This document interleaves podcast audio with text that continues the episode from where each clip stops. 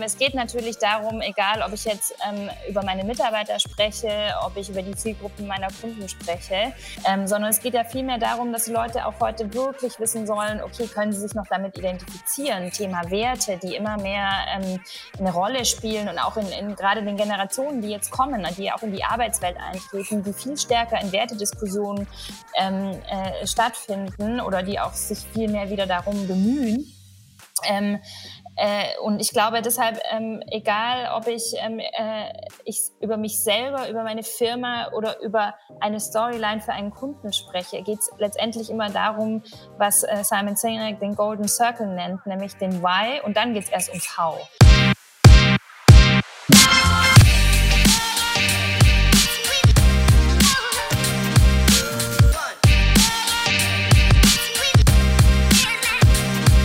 Mindset Movers Positive Entrepreneurship Podcast.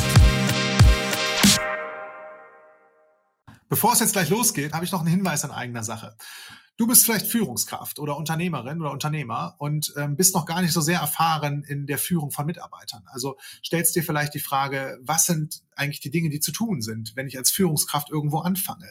Äh, wie gestalte ich dann meine, meine ersten Wochen und Monate? Oder ich bin schon eine Weile lang dabei, ähm, habe aber mit den Herausforderungen zu kämpfen, die das Führungskrafte-Dasein so mit sich bringt. Und wir haben ein acht Wochen Online-Programm aufgelegt, ähm, das führe ich gemeinsam mit meinem Trainerkollegen Gergi Gallam durch, was am 18. August diesen Jahres startet.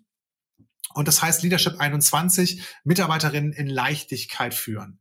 Es geht darum, dass du lernst, wie du aus einem Team oder einer Gruppe von Leuten ein wirkliches Winning-Team machst. Und ein Team, was gerne mit Freude und Vertrauen gemeinsam Ziele erreicht. Also wirklich auch auf Fokus auf das Erreichen von Zielen, auf Performance. Wie kann ich die Produktivität in meinem Team steigern? Das sind Fragen, die, die, die wir behandeln und erörtern.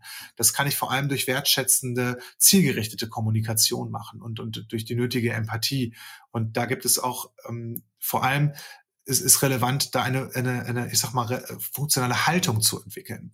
Ähm, diese acht Wochen haben wir aufgeteilt in acht Kapitel. Im ersten Kapitel geht es darum, äh, dass wir unsere Führungsphilosophie fürs 21. Jahrhundert äh, vorstellen und die vier Leitplanken oder vier Führungsprinzipien, ähm, auf dessen Grundlage dieses ganze Modell oder System aufgebaut ist. In der zweiten Woche ähm, geht es ganz viel darum, wie ich diese diese Prinzipien auch remote umsetzen kann, weil das heute sehr, sehr wichtig geworden ist.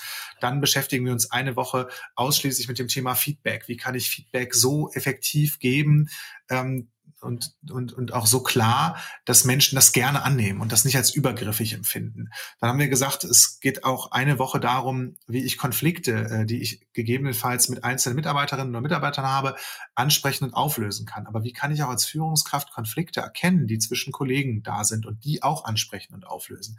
Ich will ja gar nicht, dass keine Konflikte da sind. Ich will nur, dass diese Konflikte das Team in der Zusammenarbeit nicht lähmen und dass sie sich nur darüber ähm, beschweren und austauschen, sondern dass dass, sie, dass, dass sie arbeiten und, und, und das beschwingt tun können. Das heißt, Konflikte sind wichtig, ähm, sie sollen nur nicht blockieren. Dann haben wir gesagt, ähm, es geht ganz viel immer um Produktivität. Also wie kann ich denn durch wertschätzende, ergebnisorientierte Kommunikation wirklich die Produktivität in meinem Team verbessern? Dann ähm, haben wir eine Woche, da beschäftigen wir uns ausschließlich mit dem Thema Bewerber. Also wie kann ich schon im Bewerbungsgespräch ähm, so klar kommunizieren, und, und so ähm, über, über, über bestimmte Fragen ähm, die Klarheit dafür bekommen, wer sind die richtigen Leute, die zu meinem Team passen. Also es gibt diesen schönen amerikanischen Satz, Hire for Attitude, Train for Skills. Wie kriege ich denn in so Bewerbungsgesprächen und Interviews diesen Attitude-Match, ähm, der zu meiner Kultur passt und dann, dann viel, viel wirksamer ist, auch wirklich hin. Dann haben wir gesagt, ähm, es gibt regelmäßig alle halbe Jahr, jedes Jahr, in manchen Unternehmen sogar häufiger, diese Zielgespräche, Ausrichtungsgespräche, Jahresgespräche, wie auch immer sie heißen, wie kann ich die so führen, dass die respektvoll und klar sind, dass das den Mitarbeiterinnen und Mitarbeitern klar werden, für welche Ziele wir unterwegs sind und dass sie, dass sie sich auch mitgenommen und ernst genommen fühlen und gesehen fühlen und wahrgenommen fühlen. Und dann haben wir gesagt, es gibt natürlich auch ähm, Entlassungsgespräche, Trennungsgespräche, die, die ich als Führungskraft äh, führen möchte oder führen muss. Und wie kann ich die in respektvoller Klarheit und, und wertschätzend führen, ähm, dass sie auf einer Seite, auf der einen Seite ja hinreichend wertschätzend auch sind für, für denjenigen, von dem, von dem wir uns dann trennen wollen. Und wie kann ich auch sicherstellen, dass das Team, was, was bleibt, nicht total irritiert ist und, und nicht irgendwie ähm, äh, große Ängste entwickelt oder dadurch große Irritationen entstehen. Also wie kann ich die Kommunikation ähm, ins Team über diese Entlassung funktional gestalten? Das ist so ein kurzer Einblick von den Dingen, die euch erwarten in diesem Leadership 21 Programm. Wenn du darauf Bock hast, dich dafür interessierst, den Link packe ich in die Show Notes. Ähm, ihr findet das sonst natürlich unter programme.mindsetmovers.de slash leadership 21. Und ähm, wenn ihr sonst noch Fragen habt, schreibt mir einfach gerne E-Mail an arne.mindsetmovers.de. Jetzt geht's los mit dem Podcast. Viel Spaß damit. Ciao.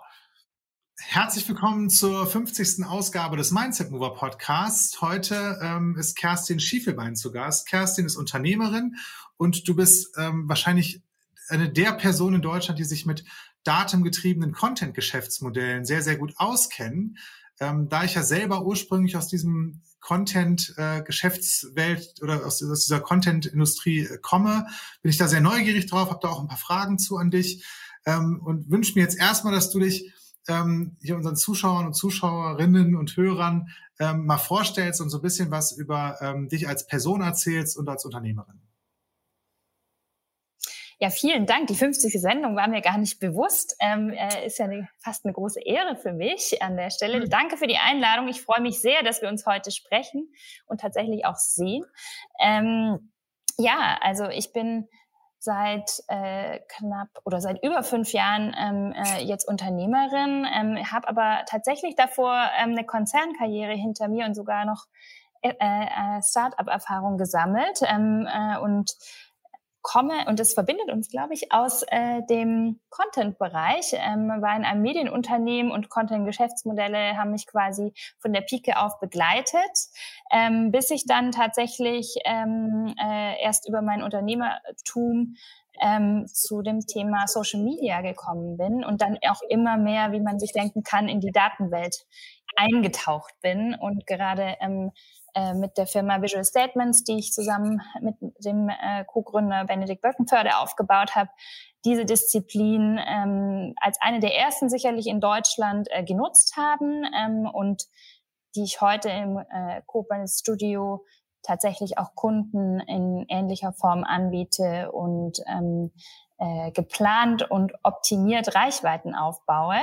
Ähm, Tatsächlich ist unsere Überzeugung an der Stelle und vor allen Dingen meine Überzeugung für jedes Produkt und jede Marke noch so nischig, noch so ähm, ex, äh, exotisch, gibt es die passende Social Media Story im Sinne von äh, Storyline und ähm, Sichtbarkeit äh, auf allen Ebenen, ob in Social Media oder im richtigen Leben, ist quasi meine Passion. Für alle, die das äh, nicht vor Augen haben, was Visual Statements ist oder ähm, also die Firma, für die du, äh, wo du immer noch Gesellschafterin bist und wo du lange als Geschäftsführer unterwegs warst, ähm, wenn, wenn ich das so zusammenfasse, also hauptsächlich auf, auf Facebook und auf Instagram findet das statt ähm, und, und ihr habt es irgendwie geschafft, ähm, verschiedene Marken aufzubauen, also so, so unter, also vielleicht könnte man auch Kategorien sagen, aber ihr glaube, ihr habt Marken gesagt oder, oder Brands, ähm, die zu bestimmten Themen ähm, Statements äh, äh, publizieren und, und die, die sind teils polarisierend, äh, manchmal pro provozierend, ganz oft irgendwie positiv und, und ähm, also die, die, die lösen immer Emotionen aus bei Leuten und, und da, das sollen sie auch, weil das bewegt, glaube ich, die Menschen dazu, das dann irgendwie zu teilen, zu, zu äh, interagieren damit und so weiter. Ähm, aber wie habt ihr ein Geschäftsmodell darauf gemacht? Also ähm, die Frage geht natürlich dahin, ähm, wie kann man überhaupt ähm, aus Social Media Content ein Geschäftsmodell entwickeln, wenn man nicht gerade großer Influencer ist und ähm, sich selbst äh, im Zusammenhang mit Marken präsentiert. Und im Grunde genommen muss man sich das vorstellen wie so einen kleinen Verlag. Und ähm, äh, wenn wir vor einem Zeitschriftenregal stehen, fragen wir uns nicht, ob die Geld verdienen oder nicht. Ähm, und ähm, so ähnlich ist es in der Social Media Welt. Ähm, es werden natürlich Content in gewisser Weise vermarktet, aber eigentlich was dahinter steht, nämlich die Content-Umfelder und damit die Reichweiten. Das war allerdings erst seit 2017 möglich, als die Visual Statements GmbH gestartet ist ähm, mit einer Facebook-Seite, war das nicht möglich. Ähm, und deshalb war das erste Geschäftsmodell E-Commerce. Und im Grunde genommen, auch das ist sehr einfach erklärt. Wir haben einfach angefangen, Facebook auszudrucken. Sehr innovative Idee. Und äh, es kam natürlich aus der Community heraus, die gefragt haben, auch aus, aus der Ära Fotobuch, ähm, kann ich ähm, äh, das auf einer Tasse haben als Poster und sonst was, also im Grunde genommen ähm, als Geschenkartikel. Und ähm, das ist dann zu einem ersten Geschäftsmodell geworden. Man muss wissen, ähm, dieses ganze Unternehmen wurde gebootstrapped, sagt man ja so schön dazu. Also ist komplett ohne, Investi in, ohne große Investoren gewachsen, aus unseren eigenen äh, Mitteln heraus. Und deshalb brauchte es auch relativ früh ein Geschäftsmodell, das vor allen Dingen aus dem E-Commerce gewachsen ist, dann in den Einzelhandel, also offline gegangen ist. Und als es dann endlich erlaubt war, sozusagen von Facebook aus, auch, äh, auch mit der ganzen Influencer-Welle, tatsächlich Reichweiten zu, selbst zu vermarkten, Märkten ähm, war das natürlich ähm, ein Geschenk, ein geschenktes Geschäftsmodell an der, an der Stelle. Ähm, und bis heute ist es auch ein sehr dominierendes Geschäftsmodell, tatsächlich diese Reichweiten und Umfelder an äh, große Marken ähm, oder großen Marken zur Verfügung zu stellen. Und das konntet ihr wegen welcher Änderung bei Facebook dann irgendwann machen? Warum ging das vorher nicht?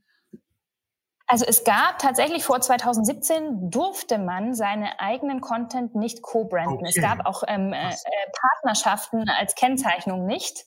Man denkt ja immer, das war schon immer da. Es war nicht schon immer da.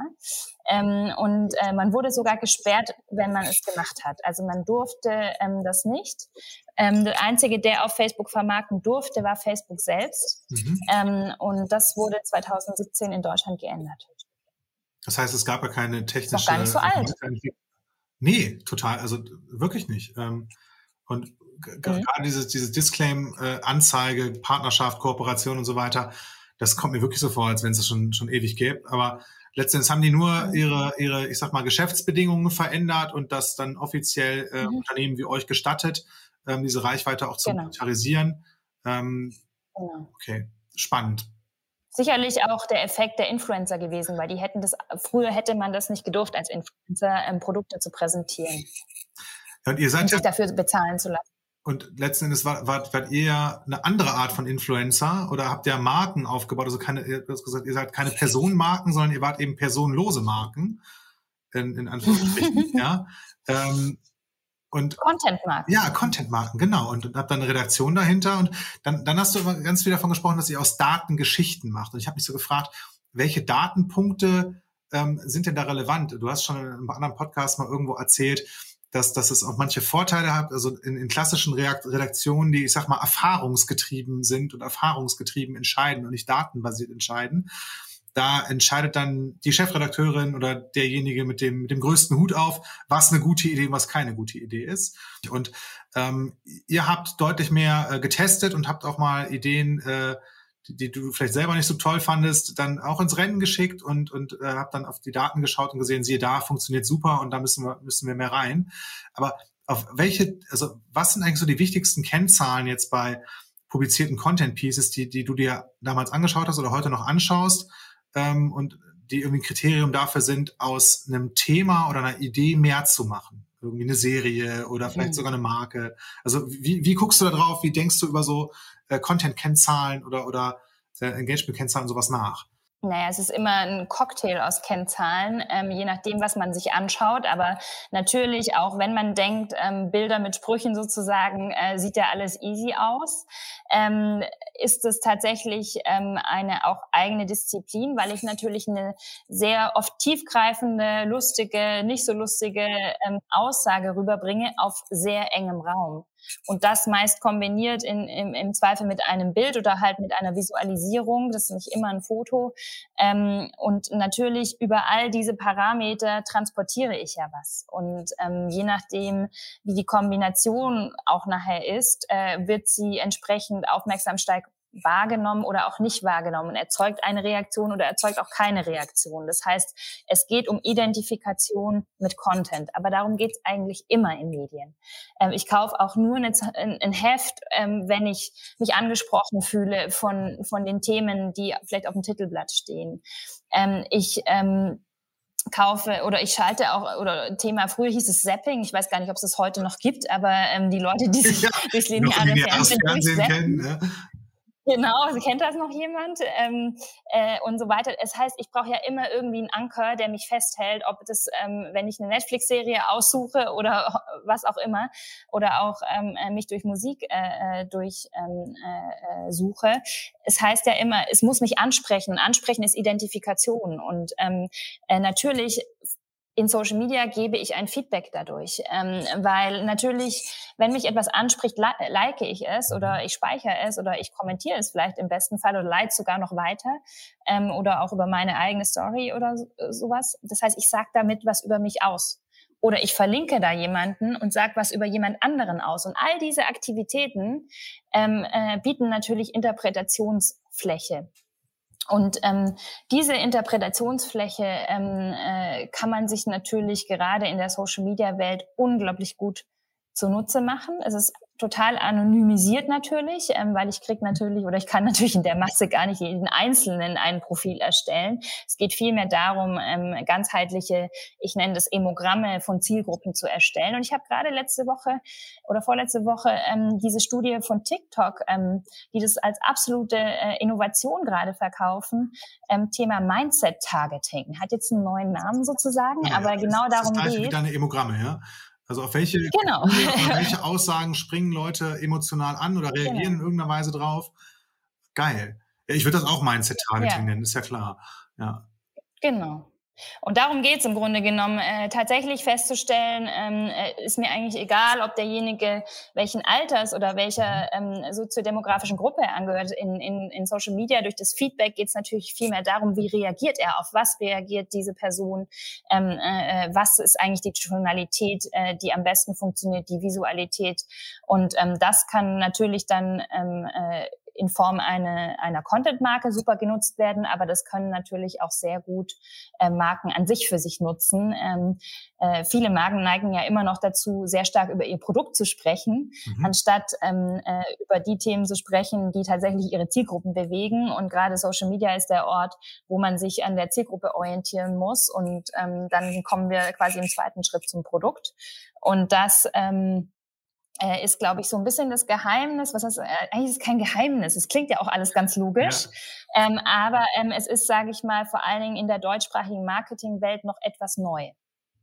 Ja, schön, dass ihr da einen Platz äh, gefunden habt. Ich glaube, dass das, dass das noch ein großes, großes Thema wird. Also ähm, gerade datengetrieben äh, Content zu, zu produzieren, auszuspielen und damit bestimmte Dinge in Anführungsstrichen auch zu beeinflussen oder, oder ähm, äh, bei Menschen was auszulösen. Also du hast es ja gerade schon gesagt, ähm, ob es jetzt Emogramm ist oder ähm, wir haben, wie hat TikTok das genannt, ein, ein, ein, ein Mindset, wie, wie haben wir es genannt? Mindset-Targeting. Mindset-Targeting, ja, es ist ja wirklich schon äh, das, ähm, ich glaube, da in, in, in der Richtung wird noch sehr, sehr viel passieren. Ähm, wenn, wenn wir jetzt diese Kennzahlen uns nochmal noch mal genau anschauen, also ähm, welche Zahlen oder welche, welche Datenpunkte bekommst du eigentlich aus, aus äh, Facebook, Instagram, äh, TikTok und so weiter raus? Also ähm, du, du kannst natürlich irgendwie die Anzahl von, von, von Likes und Kommentaren wahrscheinlich irgendwie äh, zählbar machen und, und auch ähm, Teilungen und so weiter. Und wie würdest du das eingewichten oder worauf schaust du da? Ähm, ist es eigentlich egal, wie, wie, wie viel Likes was abbekommt, weil die mittlerweile relativ willkürlich vergeben werden? Oder ist das gar nicht so? Ist das schon total wichtig? Oder ist, ist halt ein geteilter Content x-mal mehr wert als ein x-mal kommentierter oder so und so viel mal gelikter. Also gibt es da irgendwelche, ähm, also wenn du so viel Erfahrung damit hast, mhm. du, du wirst es wahrscheinlich sehr, sehr schnell einwerten, wenn du was siehst. Und wie gehst du da vor? Erklär mir das mal bitte. So ein bisschen. Naja, jede Botschaft, die ich aussende, äh, als Marke, als, als Absender, habe ich ja auch eine Intention damit. Und im Zweifel ist die Intention quasi nur ein Like, in Anführungsstrichen, also eine sehr schnelle Reaktion. Ähm, es kann aber auch komplexer werden, je nachdem, welche Botschaft ich aussende. Und dann ist es vielleicht viel wertvoller, wenn ich tatsächlich äh, einen Kommentar bekomme oder ich provoziere damit vielleicht auch eher einen Kommentar.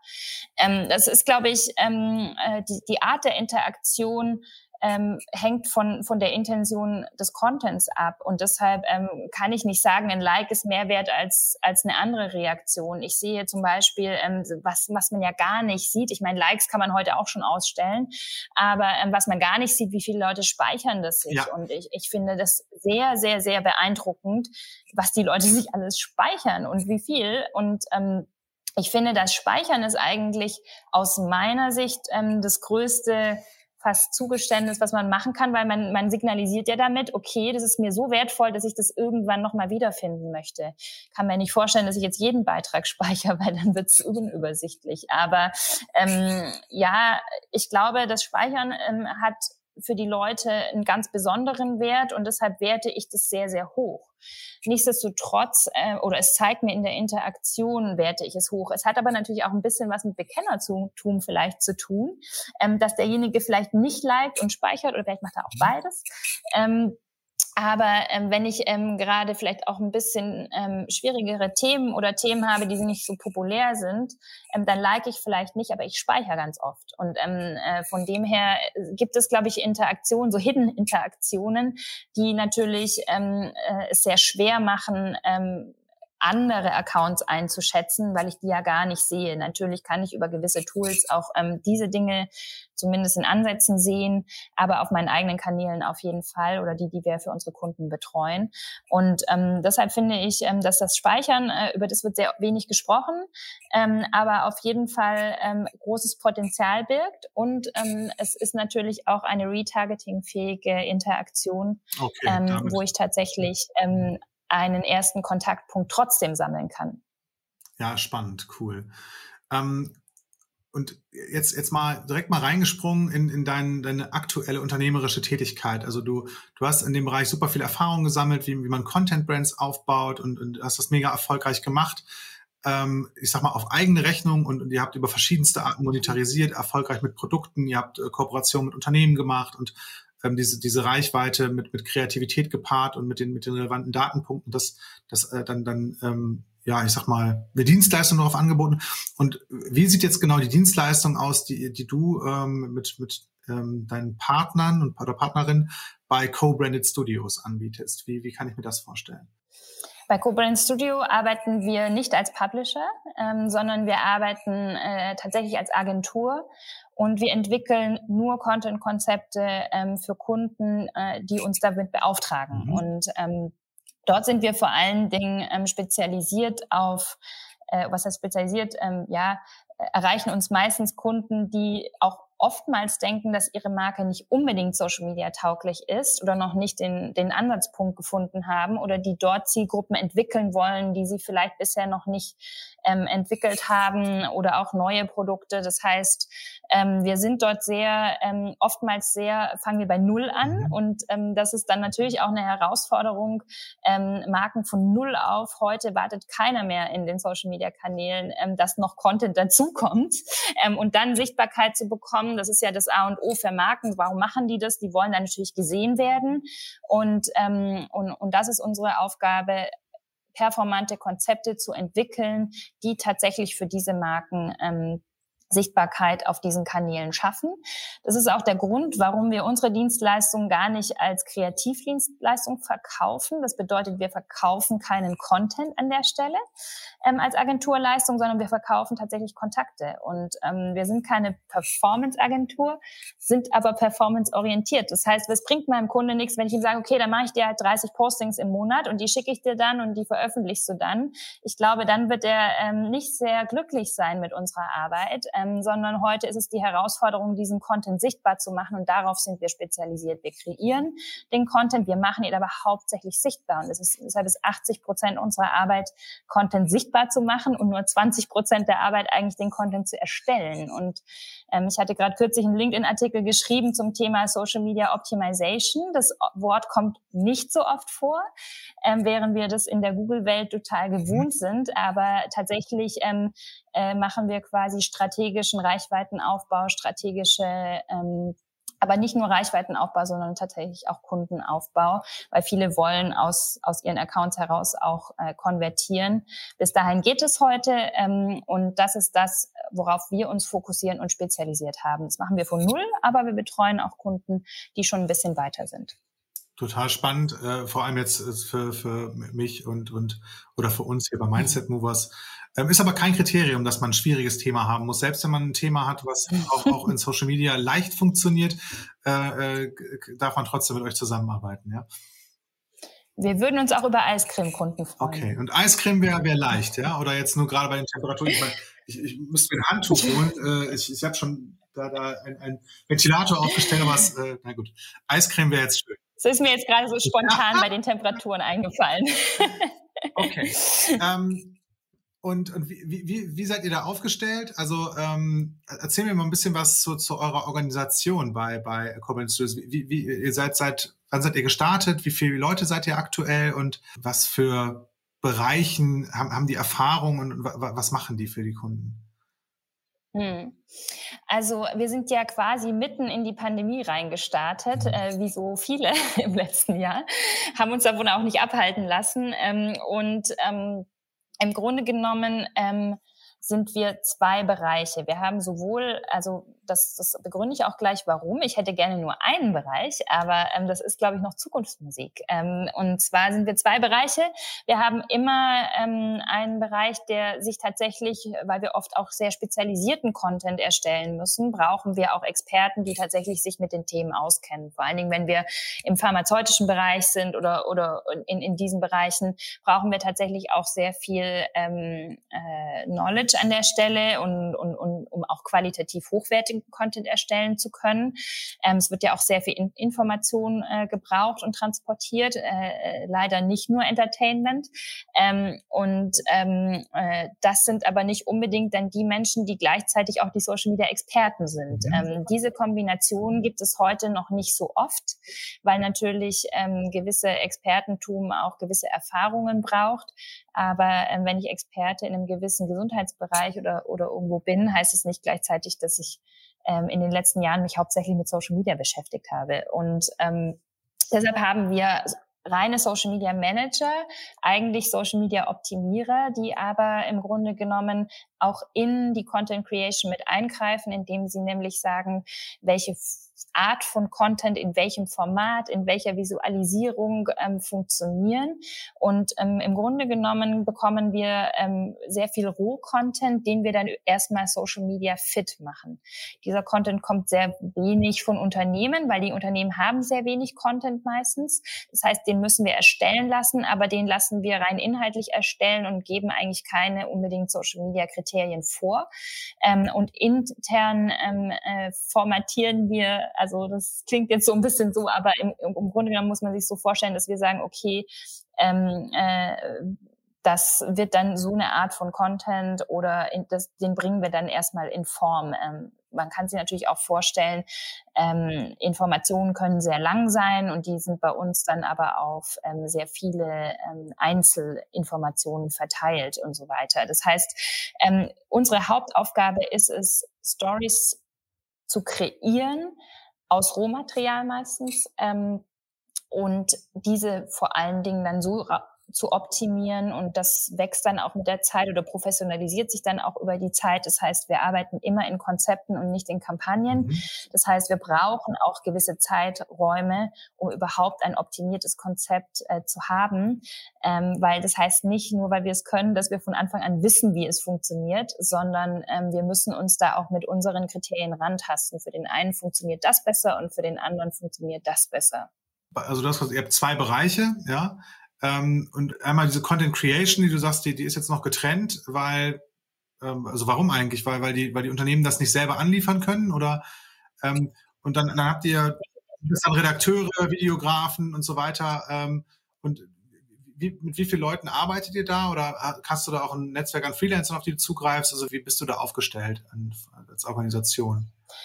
Wir haben ein Kernteam von sechs Leuten, die unterschiedliche Funktionen haben, also Designer als auch Social Media Manager. Und dann haben wir aber auch externe, auch meistens Freelancer, die uns dann partiell ähm, tatsächlich Content zuliefern.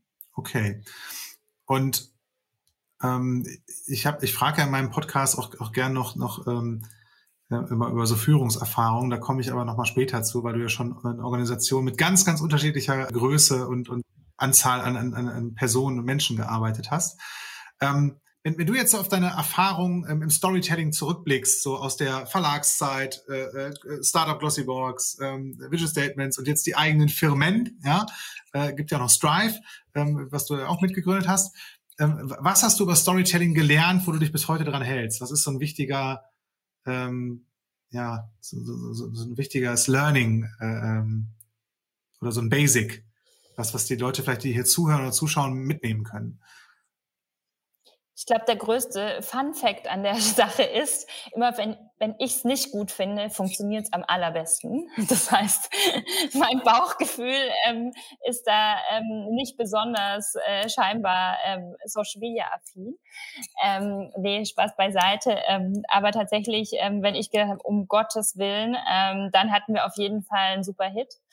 Ähm, das gilt fast noch bis heute so. Und deshalb bin ich ganz froh, dass ich die Daten habe, okay. weil die mir tatsächlich äh, deutlich ähm, bessere Ergebnisse und, mehr Sicherheit geben, ähm, um Content-Konzepte zu beurteilen. Ähm, aber letztendlich habe ich aber auch gelernt, ähm, ich komme ja aus der totalen analogen Welt, aus der Zeitschriftenwelt und ähm, im Grunde genommen ähm, erzähle ich auch immer mal wieder die Geschichte, ähm, funktioniert das dann doch in der Gesetzmäßigkeit alles gleich am Ende muss ich den, der mir zuhören soll, begeistern. Ich muss ihm irgendwas liefern, ähm, was in seiner Lebenswelt einen Wert hat. Ähm, ob das jetzt ein emotionaler Wert ist, ein, ein, ein entertainiger Wert oder tatsächlich ein Nutzwert im, im Sinne von Information. Aber äh, es hat immer die gleichen Gesetzgebungen. Ich muss die Leute begeistern, ich muss sie da abholen, wo sie sind und ich muss in ihre Welt reingehen. Und ich glaube, das ist egal über welches Medium, das wird dann auch immer so bleiben. Wenn ich gesehen werden will, wenn ich gehört und gelesen werden will, dann ist es meine Aufgabe, mich mit der Zielgruppe ähm, auseinanderzusetzen und deren Anforderungen zu erfüllen. Und ähm, ich finde, da ähm, hat, hat ähm, gerade ähm, die Social Media Welt dies, die Hürde so tief gesetzt hat, dass jetzt auf einmal jeder Content machen mhm. kann, natürlich ähm, einen spannenden Hintergrund geschaffen, weil wir haben im Grunde genommen auch ein bisschen das Berufsbild des Content Creators, früher hießen die gar nicht so, sondern eher Journalisten und so weiter, natürlich etwas angekratzt an der Stelle, weil es, weiß ich nicht, aber die großen Marken sind meistens keine Medienmarken in diesen Channels. Und trotzdem haben sie für die Zielgruppen, die auch von professionellen Content Creatern sozusagen ähm, ähm, äh, getargetet werden, haben sie einen unglaublich hohen Wert. Und ich glaube, dass ähm, ich gelernt habe, ähm, dass man tatsächlich sein, sag ich mal, sein, sein Lehrberuf sozusagen dann auch mal beiseite geben muss und sich auch die anschauen muss, die das vielleicht mit Intention betreiben oder mit Bauchgefühl und, und dann ganz gutes Händchen haben, aber von denen man dann auch unglaublich viel lernen kann. Ich meine, es haben ja gerade die diese Kanäle sehr stark weiterentwickelt, Trends gesetzt und die Trends kommen da auch her und auch so das Thema Innovation an der Stelle, ähm, das kann man ja fast schon vergleichen wie mit der ganzen Start-up-Welt, die auch die meisten wahrscheinlich Innovationen heute oder verrückten Ideen produzieren und damit dann ähm, der ein oder anderen Erfolgscase schaffen. Und so ist es auch in dem Content-Bereich. Content-Innovationen kommen sehr, sehr selten aus großen Medienunternehmen, die sehr viel Geld dafür ausgeben, sondern sehr, sehr stark von ähm, irgendwelchen ähm, äh, tollen Menschen, die kreativ ähm, äh, dort die Möglichkeiten nutzen also was ich nochmal total spannend fand, was du gerade zu Anfang äh, dieses, dieses Statements hier jetzt gerade gesagt hast, ist, ähm, dass ich mich gar nicht so sehr vielleicht auf mein Bauchgefühl verlasse oder auf meine Meinung, sondern, sondern wirklich auf die Zahlen.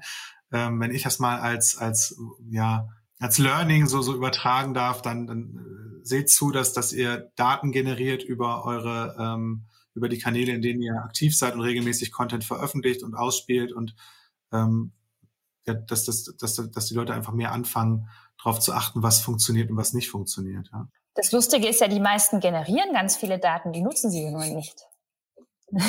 Und das ist, glaube ich, der, der Punkt. Also jeder generiert Daten, ob das der eigene Datenfootprint ist, mit dem er schon mal starten kann, mhm.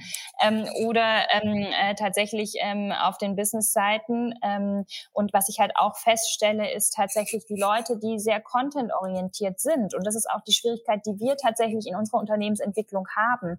Wir haben, wir müssen die Leute auch ausbilden. Das heißt, die Leute, die eher lieber mit Content arbeiten, die sträuben sich auch oft vor den Zahlen und okay. vor den Daten. Daten und die nehmen das gar nicht so als Wert an und selbst junge Leute. Und ich habe es ja auch ähm, bei unseren Kunden mit ähm, sehr jungen Leuten zu tun, die in den Social Media Abteilungen auch sitzen. Mhm.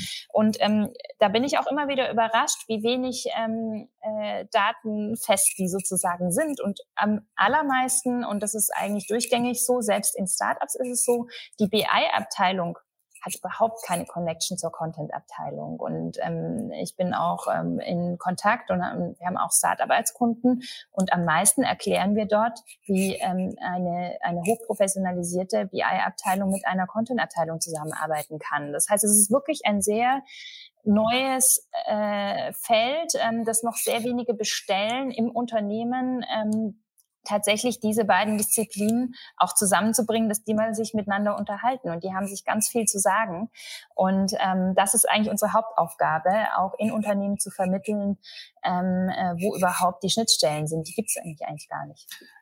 Gibt es denn nicht nur die, die, die Schnittstellen zwischen den Menschen nicht ähm, oder sind die Unternehmen auch damit noch überfordert, die Daten, die, die, die, die sie automatisch generieren beim Publizieren und beim, beim eigenen, ja, wie du das gerade gesagt hast, interagieren, also den eigenen Footprint, das irgendwie ja irgendwo niederzuschreiben in irgendwelche Tabellen ähm, und, und auswertbar zu machen. Und, und dann ist ja noch die Frage, welche, also was für Hypothesen bilde ich denn auf Basis der Auswertung oder was für Auswertungen bilde ich?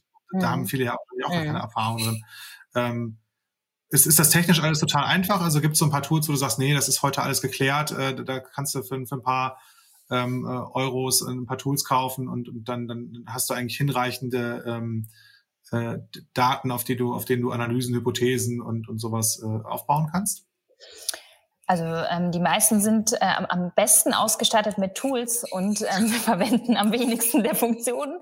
Ähm, aber ich glaube, es liegt eher an, am Mindset, ähm, dass Kreation und Kreativität und Daten von vielen noch als sehr konträre Welten betrachtet werden. Und ich glaube, ähm, die Einstellung, dass Daten die Kreativität sozusagen beflügeln, ähm, ja. die herrscht noch sehr wenig vor. Das ist von beiden Seiten getrieben. Weder die Menschen, die sehr gut mit Daten umgehen, trauen sich ähm, äh, oder, oder haben überhaupt ähm, äh, den, die Daten werden immer genutzt, um Kunden oder Funnels, Marketing-Funnels darzustellen, aber nie Kreativitätsfunnels an der Stelle, sondern wie kriege ich den Kunden vom einen auf die andere Stufe meiner Marketing-Journey ähm, äh, und wie kriege ich äh, sozusagen den dazu, dass er seinen Einkaufswagen abschließt an der Stelle. Aber ähm, diese Abteilungen, die mit Daten arbeiten, haben nicht den Auftrag ähm, zu bewerten äh, oder, den kreativen Part zu bewerten, sondern eher ähm, tatsächlich ganz klare Prozesse äh, und, ähm, äh, und sind nicht sehr kreativitätsorientiert. Und ich glaube, das ist eher der Grund, dass die das nicht könnten. Äh, das, das stimmt gar nicht, aber es gibt einfach nicht die Anforderung. Und ähm, deshalb sprechen oft ähm, äh, die kreativen Menschen nicht mit den Datenabteilungen. Die kommen gar nicht auf die Idee. Und die Leute, die du einstellst für, ähm, also für, für deine Firmen, ähm, welcher Weg fällt dir leichter? Stellst du dann schaust du eher nach kreativen Leuten, die irgendwie schon Erfahrungen in dieser äh, Content-Kreation haben und bringst denen das Datenthema bei oder schaust du auch nach Leuten, die die, ja, ich sag mal, Social-Media-Daten irgendwie gut verstehen und sich da schon irgendwie reingefuchst haben in einem anderen Kontext und denen, denen dann das Thema ähm, Content-Kreation beizubringen? Oder funktionieren beide Wege? Wie, wie, wie machst du das? Wir brauchen eigentlich beides, ähm, sowohl ähm, Menschen, die kreativ sind, vor allen Dingen grafisch natürlich ähm, und, und bewegtbildtechnisch ähm, sehr kreativ sind und auch diese Tools auch dort beherrschen, was ist möglich und so weiter, aber offen sind äh, für Daten und ähm, die lernen das dann quasi auch mit. Ähm, und auf der anderen Seite brauche ich natürlich die, die auch verstehen, was da eigentlich auf der kreativen Seite möglich ist und was, was da so passiert und was auch zu bewerten ist an der Stelle. Ähm, und die müssen, also es, die müssen beide ein Händchen füreinander haben oder auch zumindest eine Offenheit. Aber letztendlich ja, ähm, gibt es noch nicht so viele Leute, die wir einfach vom irgendwo her rekrutieren können, sondern tatsächlich ähm, arbeiten wir da noch sehr, ähm, sage ich mal, weiß nicht, ob jetzt innovativ an der Stelle. Ich finde es nicht immer so super innovativ, weil es ja eigentlich schon immer existiert. Aber ähm, ja, diese Berufsbilder des Social Media Optimization Managers sozusagen, das gibt's einfach gar nicht. Habe ich, äh, gebe ich auch immer wieder in, in den ähm, in den ähm, Jobsuchmaschinen ein ähm, und niemand will so jemand einstellen, außer ich spannend. Also schön, dass du auch diesen. Also vergebe ich auch den Jobtitel nicht, weil niemand sucht nach diesem Jobtitel. Also finden wir auch niemand. Das heißt, ich kann auch nur Social Media Manager suchen sozusagen und dann, ähm, äh, wenn die sich dann bei uns bewerben, sagen, aber wir arbeiten mit Daten. Und dann schauen wir mal, wer übrig bleibt sozusagen. Ja, also aus diesem ganzen SEO-Bereich, wo, wo ich, ich so die, die ersten Jahre meiner unternehmerischen Zeit irgendwie aktiv war, ähm, da geht's ja ausschließlich um, um, um die Optimierung. Das ist genau. auch alles sehr datengetrieben. Da gibt es tolle Tools und tolle Toolanbieter auch aus Deutschland, die da Daten zur Verfügung stellen und, und, und dann, ja, spannend, dass das, dass das mhm. bis, bis, bisher noch nicht so durchgedrungen ist. Ähm, mhm. Du hast in irgendeinem komplett andere Welt. Ja, aber ich glaube, dass das, also ich glaube, dass Menschen wie du da einen großen Beitrag leisten, dass, dass das einfach näher zusammenwächst, weil es ja nur wirklich so funktioniert. Ansonsten ist es ja jedes Mal eine Wette, ähm, dass, dass sich ein kreativer Mensch ähm, was, was Tolles ausgedacht hat. Und im Zweifel gibt es noch ein paar Befürworter, die sagen, juhu, das wird funktionieren und dann hm, vielleicht doch nicht mehr. Und, und manchmal funktioniert es dann halt. Und das aber systematisch ähm, äh, äh, zu, zu machen, ist ja, es ist ja theoretisch dann ähm, kein Hexenwerk mehr, wenn man das denn verstanden hat und auch die, die Menschen dann an Bord hat, ähm, die, die das können. Das, ja. das ist wahrscheinlich, wenn man sich jetzt mal so die, ich sag mal, die Entwicklung des Internets grundsätzlich so anschaut, in, den, in der Medien oder in, in, der Verlagswelt war es so, war so mit die erste Disruption, ja. Vielleicht in der Musikwelt noch früher, also CDs und Zeitschriften waren so die ersten, die, die ähm, signifikant betroffen waren davon. Und jetzt, wo sich das alles wieder weiter ausdifferenziert mit äh, neuen Plattformen und ich sag mal, mit, mit TikToks und so Real-Videos, ist da ja vor auch noch mal wenigeren Jahren noch mal eine ganz neue Disziplin an. Ich sag mal, es ist ein neues Content-Format letzten Endes. Es ist zwar ein kurzes Bewegtbild, aber ähm, so, so ein TikTok-Video ist ja schon was ganz anderes zum Beispiel. Und ich glaube, dass das jetzt irgendwie Total. immer weitergeht. Ein Instagram-Foto ist ja auch was anderes als ein Foto. Ja? Und, und, und ja. das, das ist, ist, ist, ist glaube ich, schon äh, spannend. Und ich glaube, das werden wir, wir werden bald mehr Social Media Optimization Manager innen sehen auf jeden Fall. Ähm, ich will noch mal was ganz anderes fragen. Und zwar dieses, dieses Thema ähm, datenbasiertes Social Media Publishing zieht sich ja so ein bisschen wie ein roter Faden, zumindest durch so die letzten Jahre deiner Berufstätigkeit.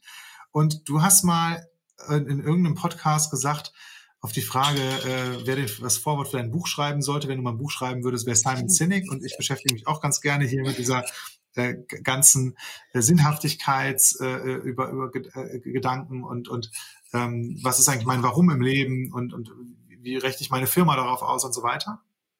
Und hast du dir mal äh, dazu Gedanken gemacht und, und kannst du das irgendwie formulieren, was so eigentlich dein Warum ist, dein unternehmerischer Antrieb? Was möchtest du irgendwie ja, be beeinflussen oder, oder bewirken oder, oder verändern oder, oder beibehalten oder was auch immer? Ja? Ja, ich bin natürlich ein großer Simon Sinek-Fan und ganz ehrlich, gestern habe ich äh, mich gerade registriert. Die Telekom lässt Simon Sinek in einer Konferenz auftreten und ich äh, noch, äh, glaube ich, nächste Woche und ich so, wow, ja, sehr gut. Ähm, also ich bin ein großer Fan natürlich, ähm, aber auf der anderen Seite ähm, äh, wir sprachen ja schon über Mindset-Targeting. Ähm, es geht natürlich darum, egal ob ich jetzt ähm, über meine Mitarbeiter spreche, ob ich über die Zielgruppen meiner Kunden spreche. Ähm, wir wissen oder ja, es, es kristallisiert sich natürlich auch immer mehr raus, auch die, die, die Informationstiefe, die man einfach heute hat oder der Zugang zu dieser Informationstiefe, die man heute hat, ähm, hat immer mehr dazu geführt, dass die Leute nicht mehr irgendwelche Informationen über einen brauchen, ob als Firma, als Marke, als Produkt. Das können die sich alles ähm, äh, selbst zusammensuchen und, und viel schneller, als ich es erzählen kann. Ähm, sondern es geht ja vielmehr darum, dass die Leute auch heute wirklich wissen sollen, okay, können sie sich noch damit identifizieren? Thema Werte, die immer mehr ähm, eine Rolle spielen und auch in, in gerade den Generationen, die jetzt kommen, die auch in die Arbeitswelt eintreten, die viel stärker in Wertediskussionen ähm, äh, stattfinden oder die auch sich viel mehr wieder darum bemühen.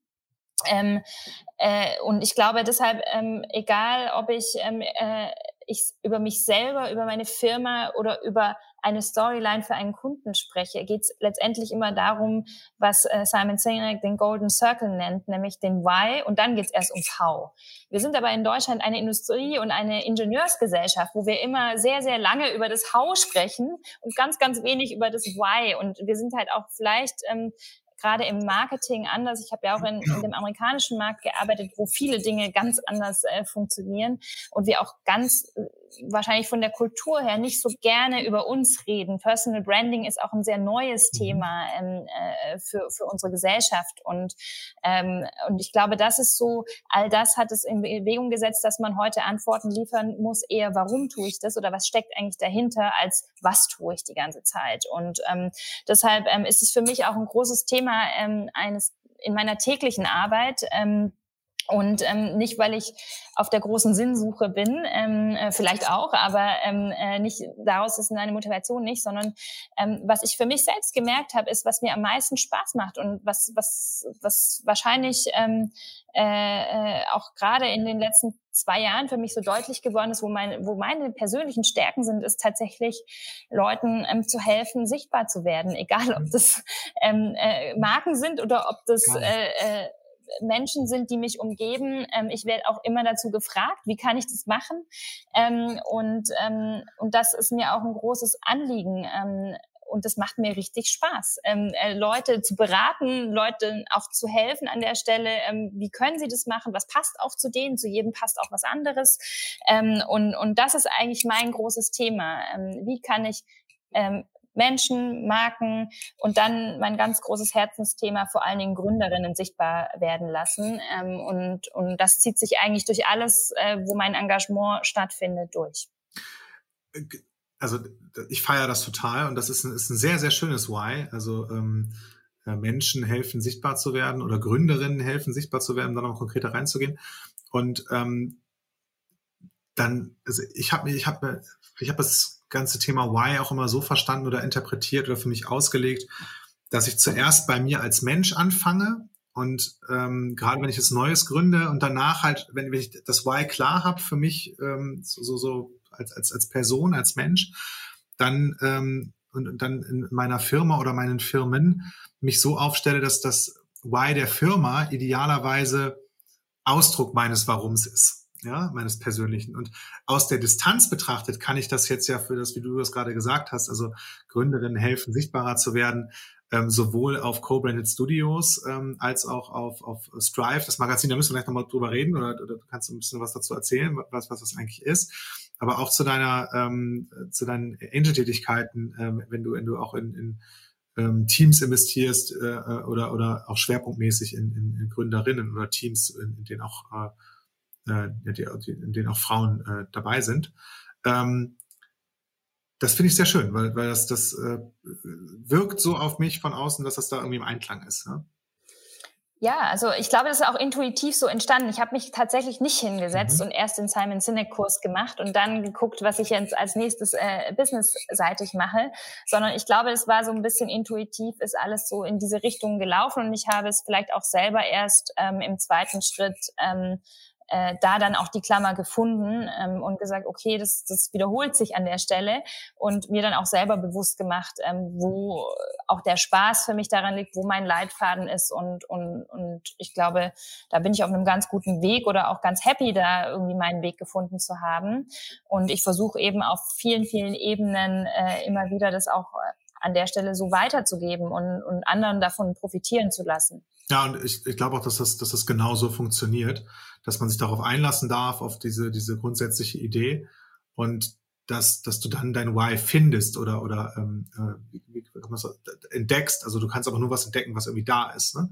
Also ich glaube nicht, dass das so ein, so ein, so ein Kreationsprozess ist sagt, ich baue mir jetzt mal an einem Samstagnachmittag mein Why zusammen und dann muss ich da alles drauf ausrichten. Ähm, jetzt habe ich es gerade einmal gestriffen. Erzähl mir doch mal oder erzähl uns doch mal, was Strive ist und, und ähm, was, was ihr da vorhabt und was so deine Rolle ist. Ja, Strive ist ja ein ähm, Business-Magazin aus Frauenperspektive ähm, und hat sich natürlich auch zur Aufgabe gemacht, nicht nur, aber ähm, vor allem auch Frauen eine Bühne zu geben oder auch Frauen, die vielleicht jetzt noch nicht so oft gesehen sind, einfach sichtbar zu machen, die spannende Geschichten haben, die ähm, was zu erzählen haben und davon gibt's ja genügend, ähm, wie man sieht. Ähm, und natürlich durch gewisse ähm, Entwicklungen wie jetzt Quote und so weiter werden auch immer mehr ähm, tolle Frauen sichtbarer. Mhm. Habe gerade gestern gesehen, dass die selbst die Deutsche Bahn jetzt eine Vorständin hat. Ähm, darüber freue ich mich. Ähm, und ähm, äh, das heißt, es geht aber auch nicht immer nur um die Top-Level-Leute. Ähm, äh, es gibt natürlich ähm, auf allen Ebenen und, und egal, ob das ein Stripe ist oder auch andere, ähm, ist es unglaublich wichtig, dass wir noch mehr ähm, äh, besonders Frauen, die jetzt vielleicht noch nicht so ein Selbstbewusstsein haben, die vielleicht auch noch am Anfang ihrer Karriere stehen, dadurch inspirieren und auch motivieren, ähm, äh, ihren Weg zu gehen und auch einzufordern. Ähm, und ich glaube, gerade die Zurückhaltung ist das, was viele Frauen daran hindert und behindert, ähm, äh, sich da auch in Unternehmen zu etablieren. Und ähm, ich glaube, alle Initiativen, die in diese Richtung ähm, gehen, sind unterstützenswert. Und äh, so habe ich mich auch entschieden, Strive zu unterstützen. Du hast in, in, in einigen anderen Interviews auch schon mal gesagt, dass du ähm, da auch Mut machen willst. Du hast es gerade auch schon mal gesagt. Und dass du bei Frauen oder potenziellen Gründerinnen ähm, häufiger siehst, dass, dass es denen dann an Mut fehlt, beziehungsweise dass die Dinge sehr, sehr, sehr stark durchdenken und es manchmal dann vielleicht doch nicht machen. Und ich finde das, find das eine sehr schöne Idee, ähm, dass du da A, selbst als Vorbild fungierst und auch selber, ich sag mal, Medien erschaffst, die dieses Thema unterstützen mit, mit, mit äh, Strive. Ähm, um da einfach Geschichten zu erzählen, um, um da inspiriert zu sein. Ich halte ja Besonnenheit und, und ähm, also ich bin jemand, der, der sehr flexibel ist, sehr, sehr schnell denkt, jetzt auch so im Kahnemenschen-Sinne, schnelles Denken, langsames Denken. Also ich habe schnell zu allem eine Meinung und, und ähm, muss mich wirklich muss wirklich erstmal ein Bewusstsein darüber äh, erlangen und, und mich da selber drauf einschießen, ich sage, jetzt möchte ich mal nicht sofort eine Meinung bilden über etwas, sondern mir da irgendwie Zeit lassen, um, um besonnen zu entscheiden. Also ich glaube, dass Besonnenheit eine bedeutsame Fähigkeit für Erfolg ist. Ne? Ähm, und ich finde sowieso alle Initiativen gut, die, die das Unternehmertum in irgendeiner Weise fördern, weil ich einfach glaube, dass, dass das unternehmerisches Denken nicht nur, ähm, ich sag mal, wohlstandsbildend ist und, und in irgendeiner Weise auf Lebensqualität einzahlt, weil das, weil das unserem, unserem Wunsch nach Selbstbestimmung ein Stück weit Rechnung trägt, sondern ich, ich finde auch unternehmerisches Mindset, ja, um dieses Wort wieder, wieder zu nutzen, ist einfach in vielen Lebensbereichen hilfreich. Also so irgendwie fühlt sich selbstwirksam an, ähm, Dinge, Dinge, über Dinge selber zu entscheiden oder, oder selber was erschaffen oder geschaffen zu haben, ähm, was, ähm, was irgendwie funktioniert, ist irgendwie auch so ein, so ein äh, Selbstwirksamkeitsgefühl. Und ähm, insofern finde ich das total cool, unterstützenswert. Ähm, nicht nur generell, äh, äh, dass wir mehr Gründerinnen haben, sondern sowieso Gründer und dann gerne auch überproportional ähm, mehr, mehr Frauen, dass wir da vielleicht irgendwann mal ähm, auf ein ausgewogeneres äh, Level kommen. Ähm, du hast gerade Leadership Skills angesprochen. Ähm, was sind denn so Leadership Skills, die, die äh, aus deiner Perspektive äh, total wichtig sind, ähm, jetzt einfach auf, deiner, auf Basis deiner Erfahrung, ja, die du gemacht mhm. hast? Na, ich glaube, ähm, was immer ähm, total wichtig ist, ist, es, es gibt ja nie die gleiche Situation. Und ich glaube, die mhm. größte Herausforderung, die man so als Führungskraft hat, ob man jetzt Unternehmer ist oder Führungskraft in einem Unternehmen ist, ist diese Transferleistung, die man einfach die Fähigkeit, Transferleistung zu erbringen. Weil letztendlich ist man als Unternehmer wie als Führungskraft immer der ähm, äh, Problemlöser oder man, man arbeitet ganz viel an Lösungen und man, man arbeitet ganz wenig an Wiederholungen oft oder an, an Dingen, die immer gleich funktionieren. Und ähm, von dem Hintergrund glaube ich, dass, dass die Fähigkeit, ähm, äh, tatsächlich Dinge zu interpretieren und, und, und zu transferieren und Verknüpfungen herzustellen und, und, und sage ich mal, sowohl im People-Netzwerk als auch in, in anderen Netzwerken arbeiten zu können. Das ist, glaube ich, eine der größten äh, Fähigkeiten, die man so haben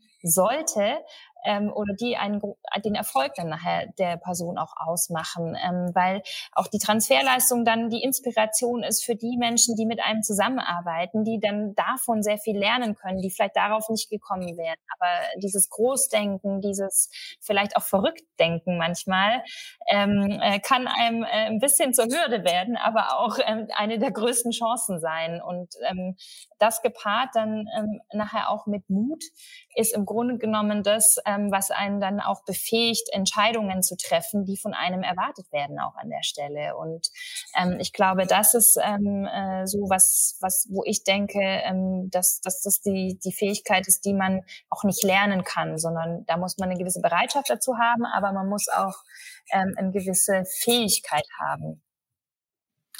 Und gibt es irgend so so ein Leadership Skill oder so, so eine ähm, ja, Führungsfähigkeit, über die du heute ganz anders nachdenkst als irgendwie noch, noch, noch vor vielen Jahren oder wo du, wo du heute sogar der konträren Ansicht drüber bist, als, als du das vielleicht zu Anfang deiner Karriere warst?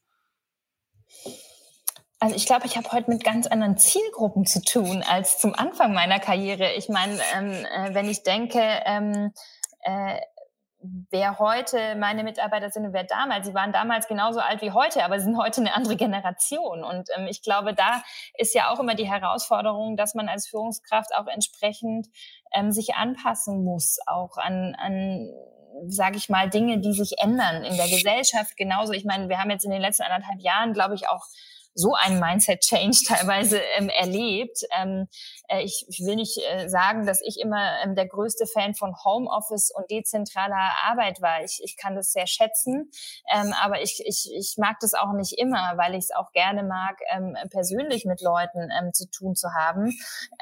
Aber ähm, das hat zum Beispiel ganz andere Anforderungen an einen gestellt. Man musste sich viel mehr Zeit für den Austausch nehmen, für Dinge, die man sonst so in der Teeküche so als Vibrations wahrgenommen hat. Die musste man jetzt verbalisieren auf einmal, weil das ist über eine Kamera. Ähm, äh, da ist man ja schon glücklich, wenn einer die Kamera anmacht manchmal, ähm, äh, gar nicht erfassbar. Und das heißt, ähm, äh, die, die Kommunikationsskills und, und auch ähm, äh, die Gespräche, die man führt und geführt hat, ähm, äh, die sind ganz anders geworden als die, die man führt, wenn man sich sieht weil die Mimik und alles und die Haltung und ähm, das sehe ich ja, wenn jemand mit gesenktem Blick durchs Büro läuft. Ähm, das sehe ich nicht, äh, wie, wie der zu seinem Laptop gekommen ist, bevor er die Kamera eingestellt hat und so weiter. Das heißt, die Anforderungen, glaube ich, an das Thema Führung und Führungskraft gerade ähm, äh, durch die Remote-Arbeit sind noch mal ganz andere geworden und noch viel feinfühliger, als es äh, äh, vorher schon war. Wie beschreibst du deinen dein Führungsstil? Was, was ist dir wichtig? Worauf kommt es dir irgendwie an, wenn du mit Menschen zusammenarbeitest? Ich glaube, den größten Switch, den ich gemacht habe, ist, ähm, äh, weg davon zu gehen, immer alles zu perfektionalisieren und, und, und die Leute auch ein bisschen zu evangelisieren, in welche Art und Weise sie Dinge tun müssen. Ähm, dazu hat auch das Homeoffice nochmal extrem beigetragen, ähm, dass tatsächlich diese Eigenverantwortlichkeit, die ich dann allerdings einfordere, ähm, äh, aber dann auch umgekehrt die Freiheit tatsächlich zu geben, sich selbst zu erfinden, wie, wann und wo man das machen möchte. Ähm, und ich habe gemerkt, dass, dass ähm, gerade die, die vielleicht am wenigsten glücklich waren ähm, mit meiner sehr, ähm, wie soll ich sagen, engen Führung, die waren, die dann am meisten Probleme hatten, sich neu zu erfinden. Also ähm, das ist äh, ja auch ein bisschen ähm, äh, abhängig von, von der eigenen Personality. Wie viel Führung will man denn eigentlich und wie, wie selbstbestimmt will man eigentlich sein? Und ich glaube gerade, ähm, äh, das ist auch eine große Frage, die jetzt wahrscheinlich kommt. Irgendwo habe ich gestern eine Umfrage gesehen. Äh, wollt ihr eigentlich zurück ins Büro? Wollt ihr zu Hause bleiben und so weiter? Ähm, das heißt, ähm, ich glaube, da gibt es ganz, ganz unterschiedliche Bedürfnisse und jeder konnte auch für sich jetzt mal so ein bisschen feststellen, was braucht er eigentlich auch und was sind die Erwartungen auch. Und ähm, ich glaube, es hat sich viel stärker individualisiert. Ob ich das jetzt gut finde, ähm, weiß ich nicht. Ähm, es ist natürlich immer ein bisschen angenehmer, wenn man alle ähnlich ansprechen kann. Aber ähm, ich habe gemerkt, ähm, dass es viel individueller sein muss und ähm, das ist sehr viel aufwendiger für einen als Führungskraft, aber ähm, für, für die Zusammenarbeit auf jeden Fall förderlicher. Ja, ich glaube, dass das noch ganz spannend wird äh, und dass das wahrscheinlich mehr so äh, in, in die Richtung geht, ähm, dass das Office nicht mehr die Pflicht ist, sondern ein Angebot. Mhm. Ähm, mhm. Ohne dass ich das jetzt irgendwie vorwegnehmen kann. Ähm, nur, es wird wahrscheinlich immer Menschen geben, die sich gerade aufgrund irgendeiner, also bleiben wir jetzt mal bei diesem Pandemiegedanken, auf irgendeiner Mutante oder aus irgendeinem anderen Grund nicht so richtig sicher fühlen und ähm, denen das dann zu verwehren, ist wahrscheinlich schwierig. Ähm, und den Leuten fällt ja auch zu Hause auf der anderen Seite die Decke auf den Kopf. Mhm. Die sind total froh. Du hast es eben gesagt,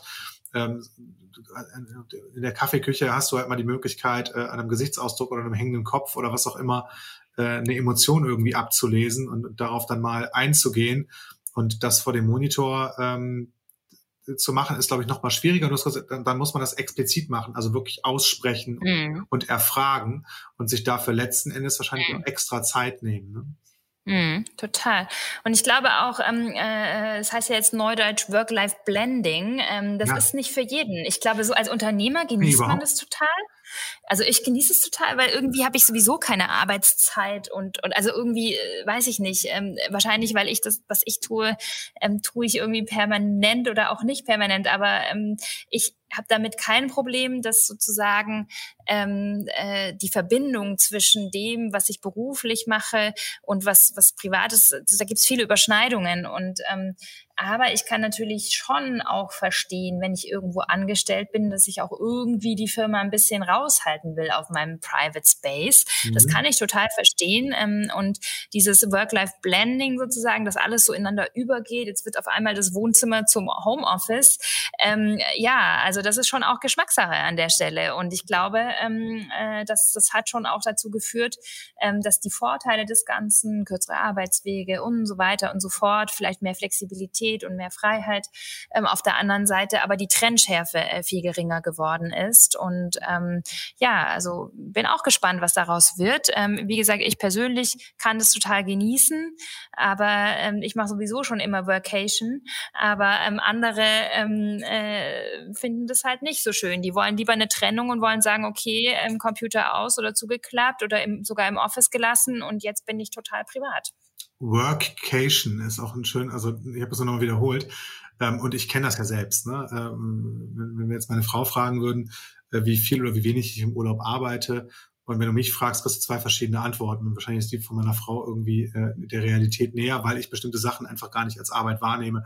Wenn ich nochmal meinen mhm. Partner anrufe und mich irgendwie abends mit dem nochmal synchronisieren mhm. will oder ich habe eine Idee und rufe ruf ihn anders an, um die ja. zu challengen, dann sage ich, das ist doch keine Arbeit, ich habe einfach nur eine Idee mit jemandem besprochen oder sowas und ähm, kriege das mittlerweile schon schon ganz gut hin, auch mal tageweise oder oder den Rechner mal auszulassen, ähm, mhm. eine, eine, eine Auto-Reply drin zu lassen und so weiter. Und ich glaube auch, dass sich viele Mitarbeiter und Angestellte mit dieser ähm, mit diesem Work-Life-Blending so ein Stück weit was vormachen. Ähm, also es, soll jetzt gar nicht so, so hart werten klingen, sondern ich glaube, dass das, dass man das erst wirklich beurteilen kann, ob es für einen funktioniert, wenn man das eine gewisse Zeit macht. Jetzt in dieser äh, mhm. Corona-Zeit oder Pandemiezeit war das, glaube ich, auch total notwendig. Und ich finde das dann sogar einen funktionalen Umgang damit zu sagen, komm, das, das ist doch gar nicht Work-Life-Balance, sondern es geht eh alles ineinander über. Nur wenn, wenn zum Beispiel Partner oder so, ähm, in, in, also als Lebenspartner, ähm, in einem ganz anderen, einer ganz anderen Branche oder so unterwegs sind, dann hat man ja zu Hause auch ähm, also private Themen, die, die, die jetzt gar nichts mit, mit, mit der Firma oder dem, dem eigenen Unternehmen, jetzt in unserem Fall vielleicht sowas zu tun mhm. haben. Und allein deshalb irgendwie mal eine Trennung hinzubekommen und den Kopf mal ähm, mit dem Kopf bei anderen Dingen zu sein. Und, und bei mir, mir fällt es auch gar nicht so leicht, mich wirklich auf meine Familie und so immer einzulassen, mhm. weil, weil ähm, mhm. die, diesen, diesen Knopf hier, irgendeine unternehmerische Fragestellung äh, oder äh, wirklich irgendwie, für die ich leidenschaftlich brenne, ähm, da kannst du einen Knopf drücken und dann bin ich, bin ich da, ist es an. Ne? Und das, mhm. das aber abzuschalten, das geht gar nicht so einfach für mich. Und das hat dann aber, wenn ich das mal mache, auch einen großen Wert. Also einfach mal so loszulassen und sagen, boah, jetzt habe ich da wirklich tagelang nicht drüber nachgedacht oder mich da mich, mich damit beschäftigt. Und ähm, das ist wahrscheinlich auch dieser berühmte Akku oder, oder den man wieder aufladen kann oder wo nochmal Kreativität entsteht. Ähm, ich glaube, dass das sogar für Performance und, und, und Produktivität sogar nützlich ist. Und das wäre nicht der Grund, warum mhm. ich das mache, sondern einfach nur, weil es irgendwie auch als Mensch gut tut, mal die Seele baumeln zu lassen.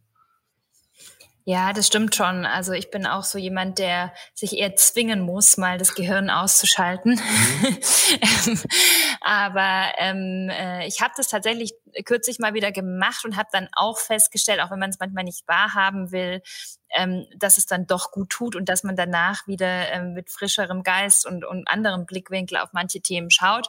Ähm, ja, hast du völlig recht, ähm, äh, auch als Unternehmer da ab und zu mal den Absprung zu schaffen und, und, und die Welt tatsächlich lebt danach auch noch. Ist unglaublich. Ja, ne, das ist schön. Hast du irgendwelche äh, so Leadership-Routinen oder irgendwie gen generell ähm, Routinen mit, in der Organisation mit, mit deinem Team, die du, die du dir irgendwie mal an, angeeignet hast oder die du irgendwo gesehen hast? Du hast ja auch irgendwie Führungskräfteentwicklungsprogramme und sowas durchlaufen, wo ich dir so zuhören durfte. Und da sind ja so ein paar Nuggets dabei, die, die, äh, die ich mir auch aneignen oder andere können oder die, die einfach inspirierend sind, weil, weil sie für dich gut funktionieren. Gibt's sowas? Na, ich bin ein ganz großer Fan und äh, damit nerv ich auch alle ähm, von Canvas. Von was? Canvas. Ja. Für mich gibt's für alles ein Canvas. Und ähm, äh, das ist irgendwie, was ich daran liebe, ist, wie viel auf eine Seite passt. Das finde ich so faszinierend. Ähm, und ähm, äh, wie sagt Mark Twain, hätte ich mehr Zeit gehabt, wäre es kürzer geworden. Und ähm, ich liebe es sozusagen, Dinge äh, zu filtern und zu filtern, bis sie in, in aller Kürze äh, einen großen Aufdruck, Ausdruck ähm, geben oder, oder sage ich mal, auf sehr rudimentäre Art und Weise ähm, äh, die Dinge auf den Punkt bringen. Und ich glaube, ähm, das ist so etwas, ähm, was ich selber sehr stark nutze. Ähm, und ich kritzel hier auf meinem iPad äh, alles nieder. Ähm, und ähm, ja, da bleibt auch das Team nicht von verschont. Das ist cool. Und, und ähm, also ich kenne das natürlich irgendwie, Business Model Canvas kennt wahrscheinlich jeder.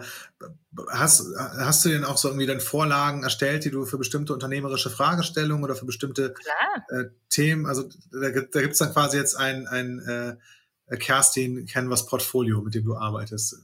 Total. Also im Grunde genommen ist ja Canvas nichts anderes als ähm, die Dinge oder die Punkte, äh, die Key Messages, die, die, die KPIs und so weiter. Und ähm, das passt natürlich auch perfekt zu unserem Business Model, weil es tatsächlich immer eine, eine Mischung aus Zielen, ähm, äh, äh, Produkten oder Assets, die man braucht und, und dann auch KPIs ist. Und das kann man, ähm, so ein Business Model kennen, das kann man genauso auf, ein, ähm, äh, auf eine, eine Kampagne herunterbrechen oder, oder auch um, auf andere Prozesse. Und ich glaube, ähm, ich versuche da auch immer ähm, äh, Leute natürlich reinzuzwingen, sich festzulegen auf gewisse Ziele oder oder sich auch be bewusst zu machen und die Zeit auch zu nehmen. Ganz viele nehmen sich nicht die Zeit, auch tatsächlich von Anfang an mal was zu durchdenken, wo eigentlich, ähm, wo es eigentlich hingehen soll und welche Bereiche und es strukturiert einen ja auch.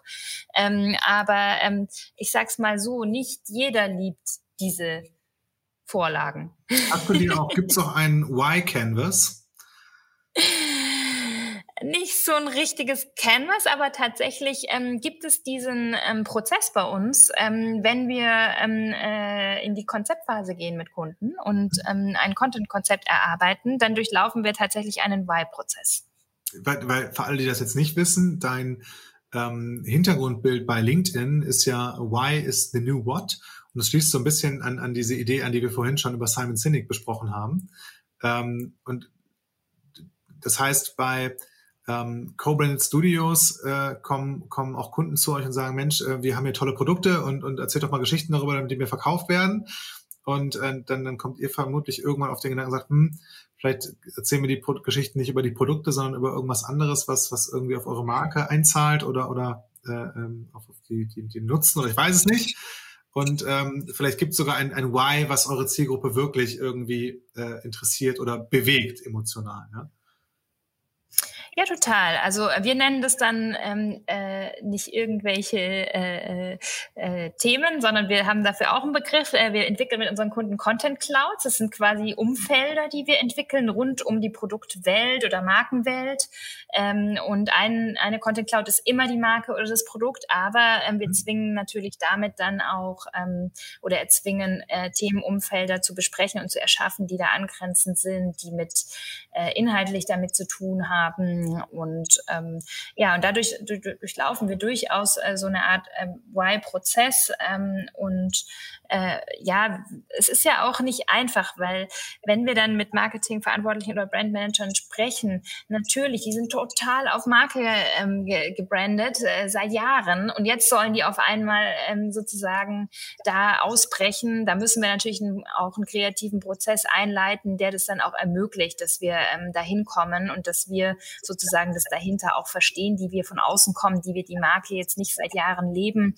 Ähm, und das ist natürlich dann auch eine, eine tolle Kombi Kombi. Wir mit unseren, sage ich mal, Anfängerfragen und dann ähm, äh, kommt da das geballte Wissen ähm, dazu oder, oder sage ich mal, das gefühlte äh, Marken. Äh, ähm, äh, die Markenidentität.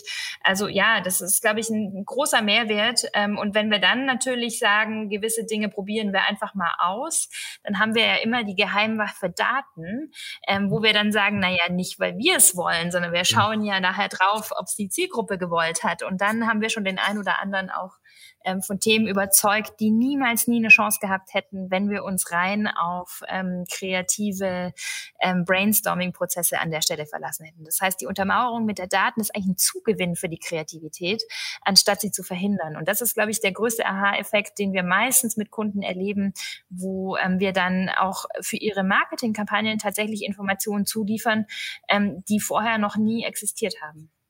Das ist total geil. Ähm, und wenn, wenn, wenn du diese, also diese, diese Aussage, why is the new what, ne? Und vor dem, vor dem Kontext, was, was ihr auch mit Cobrain Studios als, als, ich sag mal, Agentur oder Dienstleister macht. Ähm, was ist die Hypothese dahinter? Warum wird es denn leichter, wenn ein Unternehmen ein Why definiert und, und äh, ja, definiert hat, als wenn es nur über sein Was redet? Also warum wird, wird es dann für euch leichter und dann letzten Endes auch für erfolgreiches Marketing oder für, für die Kommunikation des Kunden?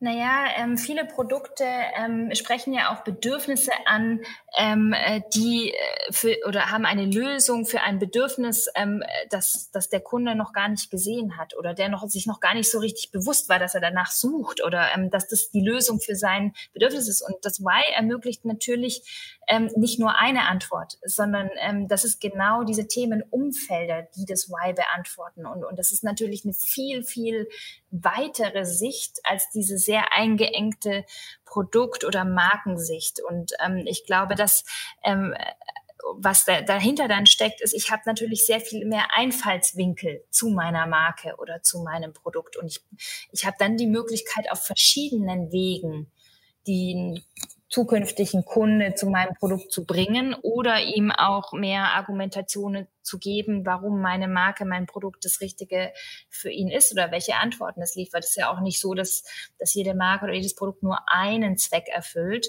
Ähm, und ähm, auch das Thema Kundenbindung ist auf der Ebene natürlich viel, viel einfacher ähm, äh, und viel ähm, vielfältiger zu realisieren.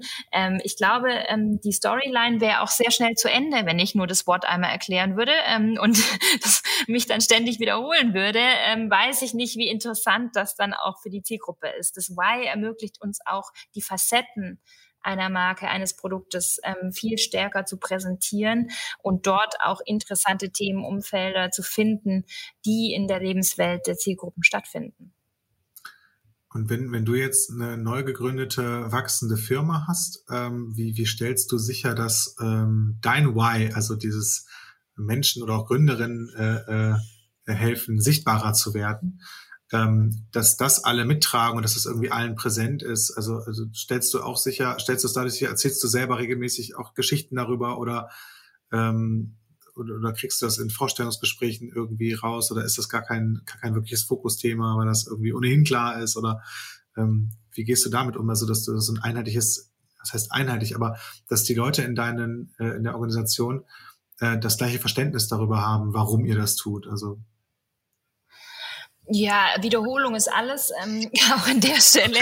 Ähm, natürlich, ähm, ähm, also ich glaube, intern ist es dann doch recht einfach zu verstehen. Ähm, es ist ja auch keine komplexe ähm, Erklärung dann. Aber ähm, ich glaube, gerade wenn wir ähm, über die Whys oder in, äh, unsere Storylines oder die Storytelling-Konzepte unserer Kunden sprechen, müssen wir ja auch als Team uns da reinfinden. Und dieser ganze Prozess, den wir da zusammen mit dem Kunde durchlaufen, ermöglicht das ja beiden Seiten. Und ich glaube, ähm, das ist sowohl für Kunde als auch für neue Mitarbeiter manchmal befremdlich. Ähm, aber wenn wir das dann alle leben zusammen und das dann ausgestalten, dann wird es ja auch immer klarer. Und ähm, ich glaube, das, das geht einem ja immer so im Leben. Wenn man was zu, zum ersten Mal macht, fühlt man sich immer so ein bisschen unsicher. Was bringt es? Was bringt es mir? Wie soll ich das für mich dann nutzen? Was soll ich damit und so weiter? Und dann wird es mit im Gelebten wird es ja dann immer klarer. Ähm, und ich glaube, das ist so ganz wichtig an der Stelle. Das, das, das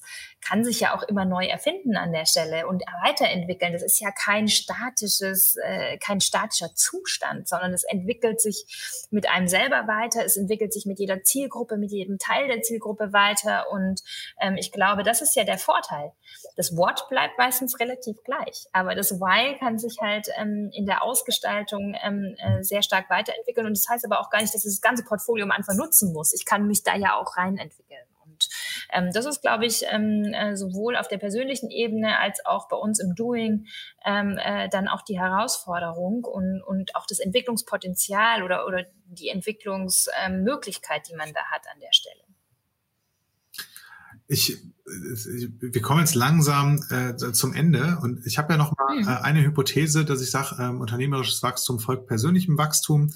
Ähm, wahrscheinlich gibt es auch noch viele, viele andere ähm, ich sag mal, Kausalitäten, wie unternehmerisches Wachstum funktioniert. Mhm.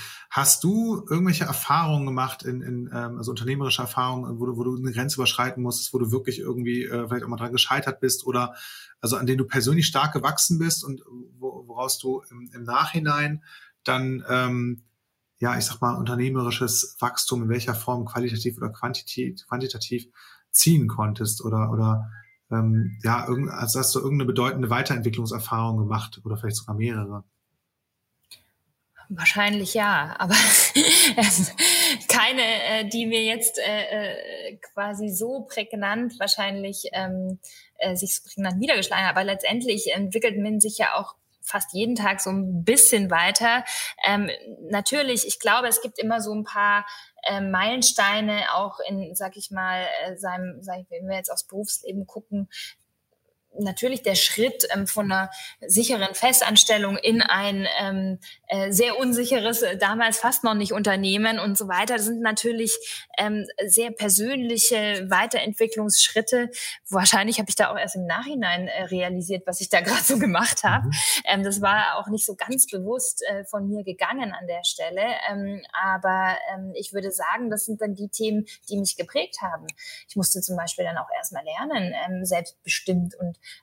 eigenverantwortlich, ohne dass ich noch drei Konzepte mache, die jetzt von irgendjemand abgesegnet werden und ich darf das jetzt machen und so weiter ähm, und Budget wird freigegeben, sondern alleine diese Erfahrung zu sagen, okay, ähm, von, von einer Führungskraft, die schon auch in, ihren, in ihrem Kompetenzbereich äh, ihre, seine Freiheiten vorher hatte in der Festanstellung, aber natürlich auch immer sehr hohe Abstimmungs- ähm, oder Freigabenprozesse ähm, äh, gewohnt war, dann auf einmal in so einem kompletten Freefall sozusagen und zu wissen, in welche Richtung und ohne Abstimmung. Das war sicherlich schon so ein einprägsamer ähm, äh, oder Schritt, ähm, sich dann auch tatsächlich zu getrauen, die nächste Entscheidung zu treffen wie gesagt, so diese Freiheit und dann diese Freiheit auszunutzen, ähm, hat mal einen kurzen Gewöhnungseffekt gebraucht oder auch einen Moment, ähm, tatsächlich zu sagen, ah ja, ich kann das ja einfach entscheiden. Und ähm, äh, das ist so, ähm, ja, also wie gesagt, ähm, die Vorzüge wirklich zu nutzen, ähm, hat ja dann auch manchmal so ein bisschen ähm, die Kehrseite, dass man sich erst rein entwickeln muss, tatsächlich auch sich zu getrauen oder die Entscheidungen auch zu treffen. Und ich glaube, heute bin ich so ein ganz schneller Entscheider. Ähm, und äh, damals war ich vielleicht eher ein vorsichtiger Entscheider. Cool. Danke dafür. Ähm, dann, dann habe ich noch eine Frage zu, zu Learnings von dir. Ähm, auch vielleicht in den verschiedenen Kulturen, die du erlebt hast, äh, ähm, äh, also bei, bei, bei Boda oder auch bei, bei Glossybox oder mhm. Visual Statements und jetzt, jetzt in den eigenen Firmen. Ähm, was sind so zentrale Learnings, die du aus der Führung von Menschen oder von Mitarbeitern so gezogen hast? Also gibt's gibt's da irgendwas, wo du sagst, da denkst du heute irgendwie ganz anders drüber als als früher oder hast vielleicht intuitiv schon immer irgendwas so gemacht, dass es wirklich gut funktioniert hat? Ich glaube, was intuitiv bei mir ähm, funktioniert, ist, ähm, ich lasse Leute ähm, an meinem Wissen, auch an meinem Netzwerk teilhaben. Also wenn mich jemand anspricht ähm, und dann versuche ich immer gleich so ratter, ratter, wer könnte da jetzt helfen, ähm, wenn ich es nicht selber bin. Das heißt, ich gebe gerne Wissen weiter, ich öffne gerne mein Netzwerk. Ähm, das ist, glaube ich, so etwas, was, was total wichtig ist, ähm, um Leute zu fördern. Man muss ihnen nicht immer eins zu eins alles zeigen, wie sie es machen sollen, sondern vielmehr die Möglichkeiten ähm, offerieren, äh, wie man sich auch, auch selber rein entwickeln kann. Und ich glaube, ähm, äh, so dieses Thema, ähm, was mir heute viel wichtiger ist, dass jeder seinen eigenen Weg zum Ziel mehr findet, weil ich glaube, als Organisation wir davon viel mehr profitieren können, habe ich früher, und so bin ich auch, glaube ich, in der Managementlehre dann ein bisschen mehr erzogen worden, ähm, was vielleicht früher auch noch ein bisschen ähm, gelebter war, tatsächlich die Leitplanken eher enger zu fahren und, und, und auch nicht so viel Freiheiten sozusagen im Prozess zu erlauben oder es war vielleicht auch einfach nicht so möglich. Ähm, und ich glaube, da gibt's heute einfach viel mehr Möglichkeiten, vielleicht auch durch die Technik und so weiter. Ähm, und da bin ich viel gelassener geworden. Und ich glaube, das ist ein Zugewinn für mich, aber insbesondere auch für die Menschen, die mit mir zusammenarbeiten. Danke, cool. Und, und meine letzte Frage, ähm, wenn, wenn ich als Unternehmer oder Führungskraft eine Stunde Zeit hätte, womit sollte ich mich beschäftigen? Vielleicht jetzt mal vor dem Hintergrund, äh, womit du dich täglich beschäftigst oder einfach ähm, fällt dir auch so noch was ein? Eine Stunde Zeit. Wenn ich Zeit habe, mich mit etwas zu beschäftigen, dann will ich mich immer mit etwas beschäftigen, mit dem ich mich zuvor noch nicht beschäftigt habe. Okay. Ähm, das heißt tatsächlich ähm, äh, Neues zu entdecken ähm, und, und ob das jetzt ein Stapel von Büchern ist, den ich mir immer wieder vornehme, der hier auch liegt, ähm, oder tatsächlich ähm, irgendwelche, äh, in einer Stunde kommt man jetzt, sage ich mal, von der Distanz her nicht so weit, ähm, aber tatsächlich äh, Dinge, die mich, die, für die ich sonst im Alltag eben keine Zeit hatte, die nicht zufällig bei mir vorbeikommen. Und da ähm, geht es vor allen Dingen darum, Neues zu entdecken und vielleicht auch total ungewöhnliche Dinge sich mal zu beschäftigen. Ähm, äh, das finde ich sehr inspirierend und kann ich nur empfehlen, auch wenn es ähm, vielleicht Dinge sind, von denen man glaubt, man hätte überhaupt keine Erfahrung, äh, gar keine Ahnung, ähm, geschweige denn äh, ist es in den Talenten. Ähm, und äh, das sind immer so die Dinge, äh, aus denen ich die meiste Inspiration ziehe und ähm, ja, das heißt nicht immer, dass sie eins zu eins ver verwertet werden, aber irgendwann tauchen die dann wieder auf. Voll cool. Ähm, das, das, das nehme ich auch mal mit. Ja. Kerstin, an dieser Stelle äh, herzlichen Dank für deine Offenheit und deine Zeit und das tolle Interview. Ähm, da, damit sind wir durch und äh, ja, ich verabschiede mich. Vielen Dank, äh, dass ich da sein durfte. Ähm, vielen Dank für deine auch äh, teilweise ungewöhnlichen Fragen. Ähm, und äh, ich habe mich sehr gefreut, ähm, mit dir zu sprechen. Das gebe ich nun zurück. Danke, das war sehr angenehm. Alles klar. Kerstin, ciao. Tschüss.